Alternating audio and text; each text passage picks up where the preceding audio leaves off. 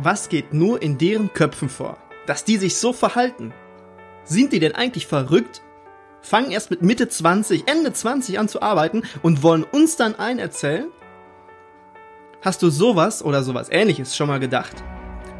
Das ist nicht schlimm, denn das denken viele. Nur um in der heutigen Zeit, in der sich die Spielregeln gefühlt von Tag zu Tag verändern, überleben zu können, hilft es nicht, sich gegenseitig anzuklagen. Es ist wichtig zu verstehen und zu akzeptieren, dass wir alle voneinander abhängig sind, jede Generation für sich. Wir sind aufeinander angewiesen, um in dieser veränderten Arbeitswelt zu überstehen. Und das geht nur mit Verständnis füreinander. Und darum geht es in dieser Folge. Und ganz nebenbei erhältst du noch viel mehr Benefit, wenn du die Denkweise der jüngeren Generation verstehst. Und als netter kleiner Nebeneffekt wird sich die Produktivität steigern. Die jungen Leute werden sich mit deinem Betrieb identifizieren können. Das Betriebsklima wird harmonischer. Ich freue mich auf die Folge, freue du dich auch, denn hier geht's gleich. 100% Young Generation Mindset. Viel Spaß! Hallo und herzlich willkommen zum Küchenherde Podcast. Der Podcast, der Appetit auf mehr macht. Ich freue mich riesig, dass du eingeschaltet hast. Du bist hier absolut richtig, wenn du aus der Gastronomie kommst und damit deine Brötchen verdienst. Du bist hier ebenfalls richtig, wenn du etwas anders machen möchtest, anders als die anderen und das Beste aus deinem Betrieb für dich und deine Mitarbeiter herausholen willst. In diesem Podcast stellen wir gemeinsam die Weichen auf zukunftsfähig. Mein Name ist Markus Wessel und ich freue mich darauf, mit dir ins nächste Level zu gehen. Ich befinde mich jetzt ungefähr seit einer Woche in Bremerhaven, im schönen Bremerhaven. In Bremerhaven, da wohnt meine Oma. Meine Oma ist jetzt 83 Jahre alt und gehört zu der Generation Wirtschaftswunder. Und uns trennen drei Generationen. Wir haben jetzt in dieser Woche haben wir unheimlich viel Zeit miteinander verbracht. Wir haben unheimlich viele Gespräche geführt und in diesen Gesprächen ging es oft um damals. Es ging viel um meinen Opa, es ging viel um das Familienleben früher, als meine Tanten, meine Onkels alle noch klein gewesen sind und was für Rahmenbedingungen damals herrschten. Was war damals Status quo? Und ich muss für mich selber gestehen, dass ich zum ersten Mal meinen eigenen, meinen Blickwinkel verändert habe. Ich habe zum ersten Mal, habe ich mich wirklich in die Situation versetzt, wie hätte ich mich verhalten, wenn ich in dieser Situation damals gewesen wäre? Und ich muss für mich sagen, vermutlich hätte ich mich ähnlich verhalten. Vermutlich, wenn ich so aufgewachsen wäre, wenn ich, wenn ich äh, die Rahmenbedingungen von damals vorgefunden hätte, hätte ich mich wahrscheinlich ähnlich verhalten. Diese Erkenntnis jetzt, die ist jetzt nicht so legendär, dass man deswegen jetzt eine Flasche Sekt öffnen müsste. Aber für mich ist es das. Für mich ist es das, und ich fand es auch, im ersten Moment fand ich es ein bisschen erschreckend, muss ich sogar sagen, weil ich appelliere so oft, so oft für das Verständnis der unterschiedlichen Generationen, ja, vor allem für das Verständnis für die junge Generation und warum die junge Generation so ist, wie sie ist. Und jetzt ertappe ich mich, nachdem ich das jetzt schon seit einigen Jahren tue, ertappe ich mich das erste Mal dabei, dass ich meinen Blickwinkel so richtig ausrichte für eine ältere Generation oder für die Generation Wirtschaftswunder.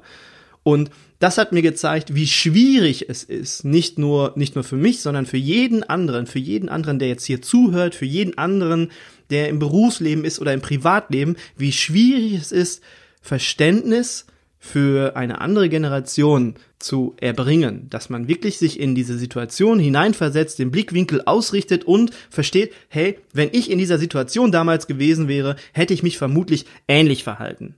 In dieser schönen Woche in Bremerhaven ist für mich noch mal einmal etwas ganz, ganz klar geworden. Und das nehme ich auch mit nach Köln, dass wir alle, jede Generation für sich unterschiedliche Werte, unterschiedliche Antreiber und unterschiedliche Denkweisen haben.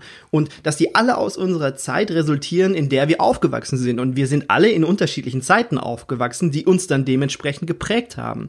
Und diese völlig unterschiedlichen Denkweisen, Werte und Antreiber, die sind auch völlig okay. Es gibt kein Gut oder kein Schlecht. Alles hat seine Vor- und seine Nachteile. Wir müssen halt nur schauen, was machen wir da draus und die unterschiedlichen Generationen mit ihren unterschiedlichen Werten, Antreibern, Denkweisen einfach so nutzen, dass man versucht, die besten Dinge für sich und seinen Betrieb zu nutzen oder für sich in seinem Privatleben zu nutzen. Und das ist das Wichtige, denke ich, was wir uns immer vor Augen führen sollten und niemals in Vergessenheit geraten lassen dürfen. Meine Oma, ich war damals in, ähm, als ich klein war, da war ich sechs, sieben, acht, neun Jahre alt, zehn Jahre alt, war ich ganz oft bei meiner Oma im Restaurant. Die hatte ein, ein Restaurant in Nachot, Wipplingwerde. Habe ich das jetzt richtig ausgesprochen? Nee, Nachot, das muss ich rausschneiden. Ach nein, ich schneide ja nicht mehr. Okay, in Nachot, Wipplingwerde, meine Oma hatte ein Restaurant und da war ich ganz oft zu Besuch, als ich klein war. Und meine Oma hatte mich damals auch schon mit ihren Werten, also mit ihren unterschiedlichen Werten geprägt. Ich habe, das glaube ich ganz, ganz fest, dass ich mein mein Fleiß und mein Ehrgeiz und äh, meine Disziplin, dass ich da ganz viel von meiner Oma mitbekommen habe, die mich damals in, in meiner Zeit, als ich klein war, geprägt hat. Und an dieser Stelle dann ein ganz fettes Dankeschön an meine Oma, denn du bist maßgeblich daran beteiligt, dass ich so bin, wie ich bin. Jetzt muss ich mir nur noch überlegen, wie ich meiner Oma Podcasts näher bringe weil sie hat kein Smartphone, keine Apps und das könnte schwierig werden. Aber ich lasse mir was einfallen. Aber in dieser Generation, ach Quatsch, in dieser Folge geht es nicht um, um ähm, meine Oma, sondern um die junge Generation. Und ich habe gelernt, dass an der ersten Stelle steht immer das Wollen. Also man darf nicht sagen, ich muss das jetzt verstehen oder ich muss das jetzt lernen, sondern ich möchte das verstehen, ich will das verstehen, ich möchte das lernen. Und dann, wenn man sagt, ich will, ich möchte das, dann hat man es einfach, die Generationsunterschiede zu verstehen, zu kennen und dann hat man die Möglichkeit auch, diese Unterschiede zu akzeptieren. Und wenn man diese Unterschiede versteht und akzeptiert, hat man viel, viel besser die Möglichkeit, Generationskonflikte im Team entsprechend zu lösen. Wenn du möchtest, erzähle ich dir jetzt etwas über das Generation Young Mindset, über die Denkweise der jungen Generation. Was ist ihnen wichtig? Was steht für sie an erster, zweiter, dritter, vierter, fünfter Stelle? Was sind so für sie die wesentlichen Eckpfeiler in ihrer Denkweise? Bevor ich dir gleich ein paar Tipps an die Hand gebe, habe ich zwei, drei Fragen an dich, die du einmal für dich selbst beantworten solltest. Magst du Menschen? Bist du ein Menschenfreund? Magst du Menschen wirklich? Diese Frage ist grundsätzlich und wesentlich. Wenn du die Frage mit Ja beantworten kannst, dann sollte es dir einfacher fallen, das alles authentisch rüberzubringen, dieses ganze Thema authentisch anzufassen. Denn Authentizität ist wichtig. Menschen spüren, wenn man etwas nicht aufrichtig meint, beziehungsweise eine Maske auf, auf hat oder sich, sich gezwungen fühlt, etwas zu tun. Da sind wir wieder beim Wollen oder beim Müssen. Ich glaube, wenn du diese Fragen für dich mit Ja beantworten kannst, dann bist du auch ein Mitarbeiterfreund. Dann magst du deine Mitarbeiter und hast es dementsprechend einfacher mit ihnen umzugehen oder auch nach ihren Bedürfnissen zu fragen. Eine weitere Frage wäre, musst du führen oder willst du führen? Tust du das, weil du das tun musst oder tust du das, weil du das tun möchtest? Wieder das Wollen und das Müssen.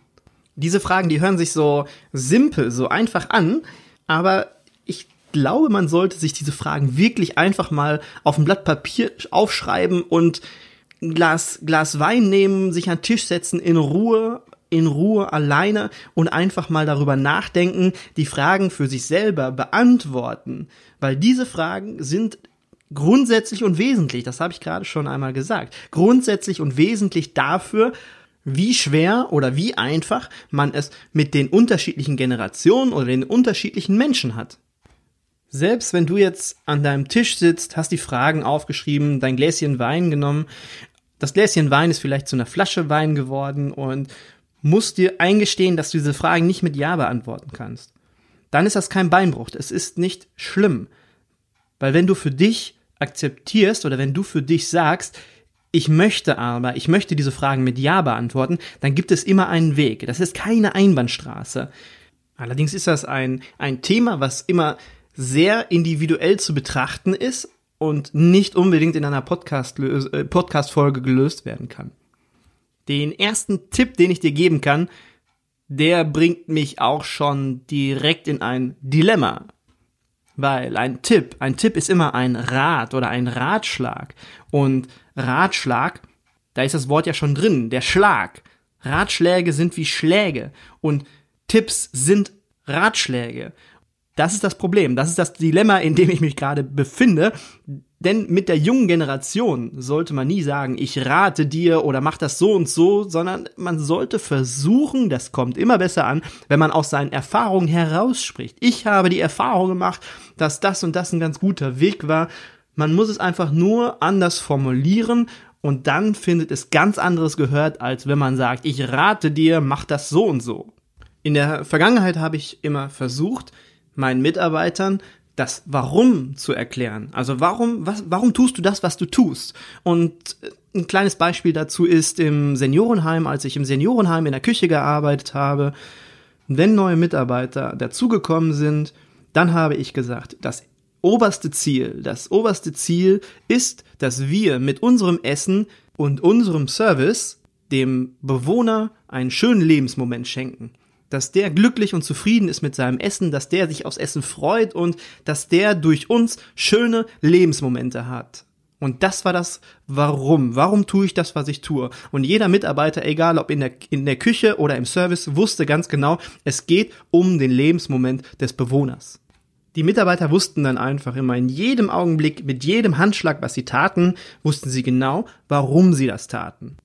Ich habe auch immer versucht, in der Vergangenheit habe ich immer versucht, mir Zeit zu nehmen. Also so Gespräche zwischen Tür und Angel, hey Chef, können wir mal kurz quatschen, können wir mal kurz reden. Das gab's so nicht. Das ging so nicht und es ging halt immer nur zu 50 Prozent, dass man sich mit 50 Prozent irgendwie auf das Drumherum konzentrierte und mit 50 Prozent nur auf das Gespräch und da kommt in der Regel nichts Vernünftiges bei raus.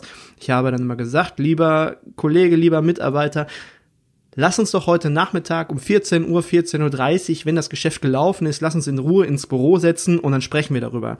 Was ich eigentlich sagen möchte ist, nimm dir Zeit, nimm dir Zeit für Gespräche, versuche diese Gespräche nicht zwischen Tür und Angel zu lösen, weil da ist man nur mit einem halben Ohr dabei und kann die Situation auch nur zur Hälfte lösen. Das gleiche gilt natürlich auch andersrum. Wenn du etwas vom Mitarbeiter möchtest, nimm dir die Zeit, und nicht zwischen Tür und Angel, weil die Botschaft, die du dann auch sendest, ist, ich nehme mir Zeit für dich. Du bist mir wichtig. Wir setzen uns jetzt in Ruhe zusammen hin. Wir trinken einen Kaffee zusammen oder ein Wasser oder was auch immer. Wir nehmen uns die Zeit und wir reden jetzt über irgendein Thema. Und das ist die Botschaft, die du dabei sendest. Und das hat etwas mit Wertschätzung zu tun. Ich nehme mir Zeit für dich. Ich wertschätze dich. Und Wertschätzung ist auch so ein Wörtchen, das sollte über allem, was man irgendwo mit seinen Mitarbeitern tut. Wertschätzung sollte immer in Fettschrift und mit Unterstrichen und in bunt überall oben drüber stehen. In jeder Reaktion, in jeder Aktion, in jedem Wort sollte das Wort Wertschätzung stehen. Weil das ist den Menschen heutzutage, den jungen Menschen, unheimlich wichtig. Zum Beispiel, wenn du Feedback gibst. Wenn du Feedback gibst, dann sollte es auch konstruktives, natürlich konstruktives Feedback sein, aber auch wertschätzendes Feedback. Das ist ganz, ganz wichtig.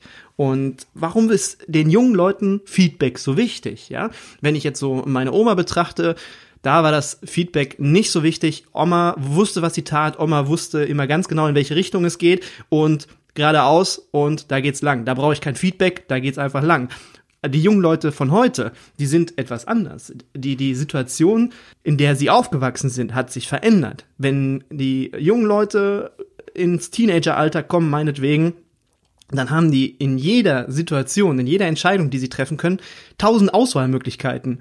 Wenn sie die neuen Nike-Schuhe haben, oh, darf ich Nike hier sagen? Hm, wenn sie die neuen Sportschuhe haben möchten, dann haben sie eine Möglichkeit von 1000 Schuhen, die sie aussuchen dürfen, aussuchen können. Wenn die nach ihrem Abitur studieren gehen, haben die 100 Möglichkeiten, was sie studieren können. Die haben einfach so viele Möglichkeiten zur Entscheidung und wissen halt nie, was ist so die beste oder wissen oft nicht, was ist so die beste Entscheidung? Was soll ich jetzt treffen? Ich habe so viele Wahlmöglichkeiten und das prägt, das prägt die jungen Menschen von heute und zieht sich mit in das Berufsleben tausend Entscheidungen, tausend Fragezeichen, Unsicherheiten. Und deswegen ist Feedback für die jungen Leute so wichtig, damit sie genau wissen, habe ich da jetzt die richtige Entscheidung getroffen oder war das die falsche Entscheidung? Kann ich es nächste Mal besser machen oder war das schon in Ordnung so? Bist du in deinem Betrieb ein Alleinentscheider? Hast du vielleicht Angst davor, dass deine Leute eine falsche Entscheidung treffen? Was soll denn Schlimmes passieren, frage ich. Die meisten Fehler, die passieren, die sind nicht schlimm. Wenn du Entscheidungen abgibst, dann schaffst du dir dadurch Freiräume. Und die Leute mit der Zeit lernen die Leute aus ihren Fehlern. Sie lernen Entscheidungen zu treffen. Du lässt sie so wesentlich an allem teilhaben. Umso mehr Entscheidungen deine Leute treffen und umso weniger Entscheidungen du treffen musst, umso mehr haben deine Leute ja auch Anteil am Geschäftserfolg. Und da wären wir wieder bei der Frage, warum? Ja, das ist ein kleines Warum, der Geschäftserfolg. Und ganz nebenbei, ein kleines nettes Nebenprodukt ist, dass du ein ganz anderes Backup hast. Wenn du die Entscheidung alle alleine triffst und dir passiert mal was oder du bist nicht so fit, dann bist du dein alleiniges Backup. Aber wenn du deine Leute teilhaben lässt und Entscheidungen abgibst und deine Leute die Entscheidung treffen, dann hast du ganz viel Backup im Rücken, wenn es dir mal nicht so gut geht oder wenn irgendwas ist. In der Regel ist es ja so, dass wir im Betrieb die Leute, die bei uns arbeiten, die für uns arbeiten, mit uns arbeiten, dass wir die ganz gut kennen. Wir sind ja Menschenkenner und wir können die Leute gut einschätzen. Und umso länger sie mit einem zusammenarbeiten, umso besser kann man sie dann auch einschätzen. Und dann kommen dann ab und zu mal so Tage, wo dann ein Kollege, ein Mitarbeiter zur Arbeit kommt und ist nicht ganz so gut drauf oder man merkt, da ist irgendwas, der verhält sich anders als sonst. Ja, was tut man dann? Was tut man dann als Vorgesetzter? Was tut man dann als Chef? Man hat zwei Möglichkeiten. Entweder man ignoriert das und sagt, ja gut, der muss ja nur hier arbeiten, oder die zweite Möglichkeit wäre, man geht hin und spricht den Mitarbeiter an. Na klar, das könnte jetzt ein bisschen unangenehm werden, Du weißt ja nicht, was kommt. Kein Plan, was für ein Thema dich jetzt erwartet, wenn du zu dem Mitarbeiter kommst. Entweder hat es was berufliches, was privates, man weiß es nicht. Aber ganz gleich, ob du das Problem lösen kannst oder unterstützen kannst, zumindestens hast du dir die Zeit genommen und hast gefragt, was ist los? Was ist los? Wie geht's dir? Und die Botschaft dahinter ist, hey, ich interessiere mich für dich. Wenn es dir nicht gut geht, ich sehe das, und ich interessiere mich für dich. Ich nehme mir die Zeit, um mit dir zu sprechen und vielleicht können wir das Problem auch gemeinsam lösen. Das ist die Botschaft, die dahinter steht und das ist das Wichtige daran. Hast du schon mal davon gehört, dass deine Mitarbeiter dich spiegeln? Ich kann dir mal ein Beispiel nennen, das ist, glaube ich, jetzt schon 10, 12 Jahre her. 10, 12 Jahre ist das her, genau. Da hatte ich einen Chef und der hatte immer schlechte Laune. Der hat immer ein Gesicht gezogen, der hat äh, mit der Pfanne auf den, auf den Herd geknallt und der war immer grummelig und wenn es ganz schlecht lief, dann hat er auch rumgeschrien. Wir haben diesen Mann gespiegelt in der Küche. Wir haben ihn gespiegelt. Wir hatten auch immer schlechte Laune und äh, haben Gesicht gezogen. Und das ist das Phänomen des Spiegelns. Was ich damit sagen möchte, wenn du mal einen schlechten Tag hast, jeder hat mal einen schlechten Tag, ja. Du stehst morgens auf, stößt dir den Zeh an der Kante, dann schüttest du den Kaffee äh, noch auf deine Zeitung und dann ist der Tag eigentlich schon hinüber. Also da äh, hilft meistens oft nicht mehr viel und man muss es dann einfach irgendwie so passieren lassen und über sich ergehen lassen. Aber wenn du dann zur Arbeit gehst und mit deinen Mitarbeitern zusammen bist, dann kannst du natürlich deinen schlechten Tag, deine schlechte Laune, je nachdem, jeder lebt die anders aus, ausleben und dann spiegeln dich deine Mitarbeiter. Ich habe die Erfahrung gemacht, was immer sehr gut funktioniert hat, muss ich sagen. Wenn ich so einen schlechten Tag hatte, wenn ich mir meinen Zeh aufgestoßen habe und den Kaffee über die Zeitung geschüttet habe, dann bin ich morgens zur Arbeit, habe dann morgens im Teammeeting, wir haben morgens immer eine Viertelstunde zusammengesessen und haben den Tag besprochen. Dann habe ich mich hingestellt, habe gesagt, Leute, ich brauche heute ein bisschen mehr Unterstützung. Ich habe heute Morgen habe ich mir den Zeh aufgestoßen, den Kaffee verschüttet, dann habe ich mir eine Beule ins Auto gefahren. Ich habe heute echt keinen guten Tag. Es wäre ganz toll, wenn ihr mich heute ein bisschen unterstützt, mich ein bisschen supportet und dass wir gemeinsam den Tag heute rumkriegen. Und das war das, was ich gesagt habe. Und diese, diese Tage, die waren dann wie verwandelt, ja. Die Tage haben sich völlig umgewandelt. Die Leute haben dann noch mal eine Schippe mehr draufgelegt und haben äh, noch ein bisschen mehr getan. Und ich hatte oft wenn, wenn so ein Tag dann mal schlecht anfing, hatte ich dann oft die Situation, dass ich mich dann aus diesem schlechten Tag rausgraben konnte. Irgendwann zur Mittagszeit war dann alles wieder gut. Da haben mich meine Mitarbeiter so supportet, dass ich gar nicht mehr viel falsch machen konnte oder nicht schlecht machen konnte. Und dann war der Tag wieder gut. Unsere Branche ist eine Branche, in der viel Dienstleistung und vor allem Menschlichkeit gefragt ist. Wir brauchen Menschen, um unsere Aufgaben zu erfüllen. Wenn du dich um deine Leute kümmerst, spüren die Gäste das und sind ebenfalls glücklich. Das ist eine Win-Win-Situation.